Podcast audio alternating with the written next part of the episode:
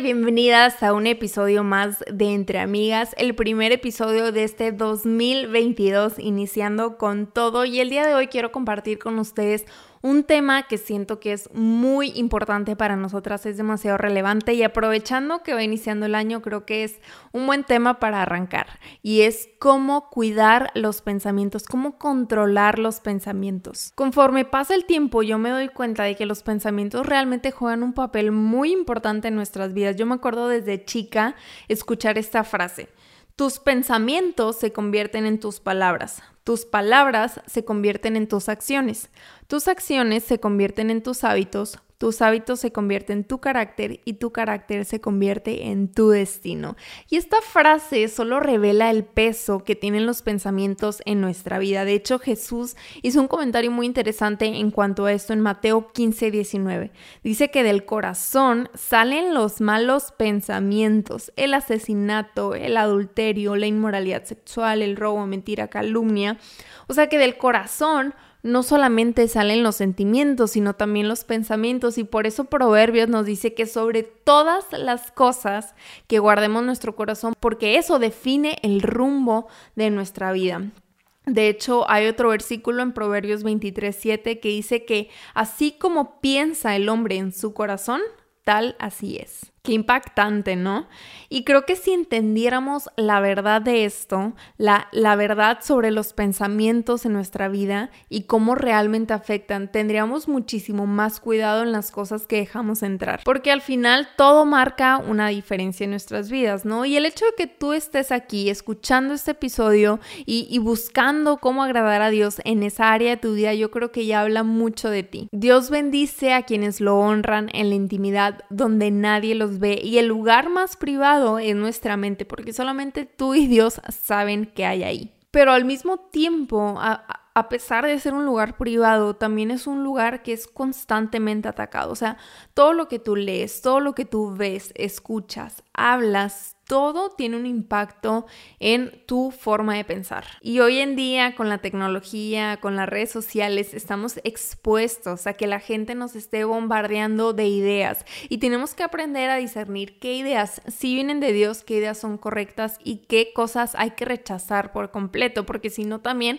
se nos puede hacer ahí una mezcla rara y bueno, no queremos eso, ¿verdad? Así que en este corto episodio quiero compartir con ustedes algunos consejos para que puedan controlar sus y que incluso puedan reemplazar algunas mentiras que se han estado creyendo por la verdad de Dios, con el fin de que podamos ser transformadas y podamos conocer la buena voluntad de Dios, como dice Romanos 12. Y el primer consejo es medita en la palabra. Ya he mencionado antes esta palabra y cuando hablo de meditar me refiero a que podamos pensar cuidadosamente, detenidamente en algo, que podamos analizarlo, que podamos darle vueltas al mismo asunto y qué mejor que hacerlo en la palabra de Dios porque realmente esa es nuestra mejor herramienta para controlar nuestros pensamientos. Cuando conocemos su palabra, que es la verdad, comienza a tener más peso que nuestra realidad. Tal vez estés en una situación súper incómoda, estresada, eh, con angustia, miedo, dolor, lo que sea, pero el Espíritu Santo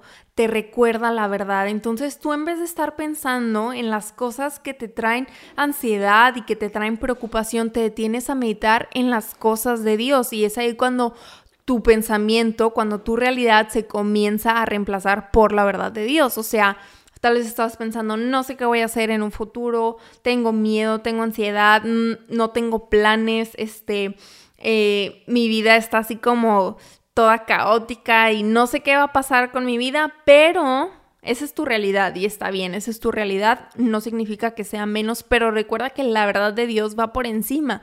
Entonces la verdad de Dios te dice, yo voy a estar contigo. A donde sea que tú vayas, yo voy a estar contigo. Entonces en eso es lo que tenemos que meditar. Así que si quieres empezar a hacerlo, yo te recomiendo que vayas leyendo su palabra, que la vayas analizando, que te detengas en los versos que te llamen la atención, que los estés repasando, que los estés meditando y que también te puedas poner a analizar cómo eso se aplica en tu vida y que ores específicamente por eso que leíste. Esa es una de las formas en las que se puede hacer. También he estado recomendando mucho una aplicación que se llama Glorify, que está muy padre porque te lleva de la mano con tus devocionales y también tiene un tiempo de reflexión. Entonces, si quieres descargar esta herramienta, te la dejo en las notas del episodio. Pero bueno, esa es la primera herramienta, medita en su palabra. La segunda es cuida tu alimentación. Como te lo mencioné antes, todo lo que consumimos nos afecta, ya sea para bien o para mal. Y te quiero contar algo que me pasó a mí, que me di cuenta recientemente. Yo hace muchos años vi una serie que era como de crimen y de... de psicópatas. La verdad no estoy muy orgullosa de contarlo, pero este fue hace muchos años, no me juzguen, pero yo veía esa serie, ¿no? Y literalmente la veía casi todo el día porque llegaba de la universidad y me ponía a hacer como la tarea, pero como era eran como planos y dibujos y cosas así porque yo estudié diseño industrial. Este, pues yo la dejaba ahí y en vez de escuchar música, pues yo veía la serie, ¿no? Y bueno, pues eso pasó por mucho tiempo, yo la estuve viendo hasta que llegó un punto en donde yo empecé a tener unas pesadillas horribles. O sea, ni siquiera es como que la serie daba miedo ni nada, pero no sé qué me pasó en la cabeza, pero realmente empecé a tener muchas pesadillas y tener miedo y como que ya, ya no caminaba con tanta seguridad en las calles, era como que, ¡Ah! ¿y si me pasa algo? Y luego peor, después me puse a ver otra de doctores muy famosa, también por aquella época, y terminé sintiendo un miedo constante de que algo le pasara a alguien de mi familia de que alguien se muriera inesperadamente y esta, esta carga así constante que dije, sabes que yo no puedo continuar viendo esto, muchas gracias, adiós. Pasó claro eh, algún tiempo, no recuerdo cuánto tiempo la vi, pero ahí fue cuando dije, sabes que bye. Pero honestamente me seguían gustando ese tipo de programas como de esos documentales y cosas así. Entonces cuando nos casamos Samuel y yo, siempre era como que pon, pon el documental nuevo y del crimen y del, del psicópata este, ¿no? Y pues así, o sea, las veíamos, ¿no? Nos gustaba. Pero después, de repente, empezamos a ver otro tipo de contenido. Películas como que inspiradoras, más alegres, más familiares. Y fueron como unos 3, 4 días y de verdad que yo sentí una diferencia que, o sea, no les puedo explicar sentí como si esa pesadez se cayera de mis hombros y de mi corazón, o sea, como que había algo ahí apachurrando que yo no me di cuenta hasta que cambié completamente de contenido. Y eso fue algo inconsciente, pero imagínate si, si, somos conscientes, si somos intencionales en hacer algo así, como nuestra mente, nuestras emociones, todo se va transformando, ¿no? Y bueno, obviamente este es un ejemplo muy específico, pero realmente creo que cuando somos intencionales en, alimentarnos de las cosas buenas, de cosas que nos edifiquen, tanto como música, como series, películas, conversaciones, eh, predicaciones, cuando somos intencionales en que esas cosas sean buenas y nos traigan algo, que nos sumen, que nos edifiquen, de verdad que va a haber una diferencia enorme. Ahora, tampoco estoy diciendo como que ya nunca veas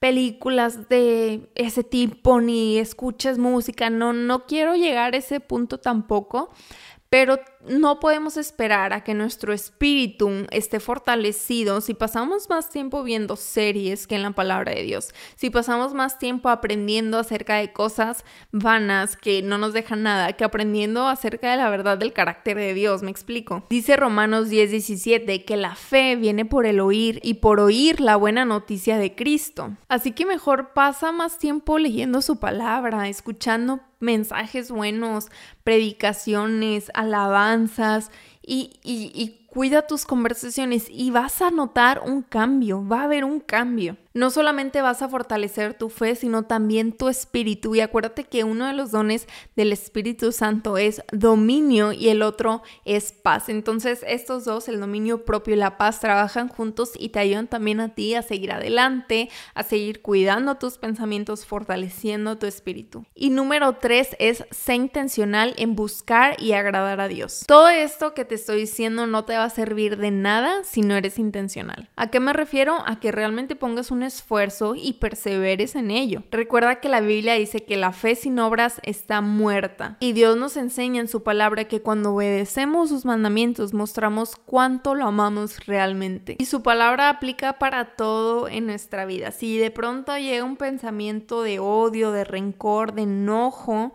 recuerda las palabras de Jesús que dice, ama a tus enemigos, ora por los que te persiguen. Si alguien te hace un comentario hiriente, puedes dejar pasar la ofensa porque dice Proverbios que las personas sensatas no pierden los estribos, se ganan el respeto pasando por alto las ofensas. Y esto que te menciono, tal vez tú dices, ¿sabes qué? Yo no podría, yo jamás lo haría. Pero déjame decirte que sí puedes, porque el Espíritu Santo vive en ti y el Espíritu Santo es el que te capacita para que puedas hacer estas cosas. Así que sé intencional en seguir ese camino, en dejar morir tu carne y vivir por medio del Espíritu. Y número cuatro, rodéate de las personas correctas. Hay una estadística que dice que somos el promedio de las cinco personas más cercanas a nosotros.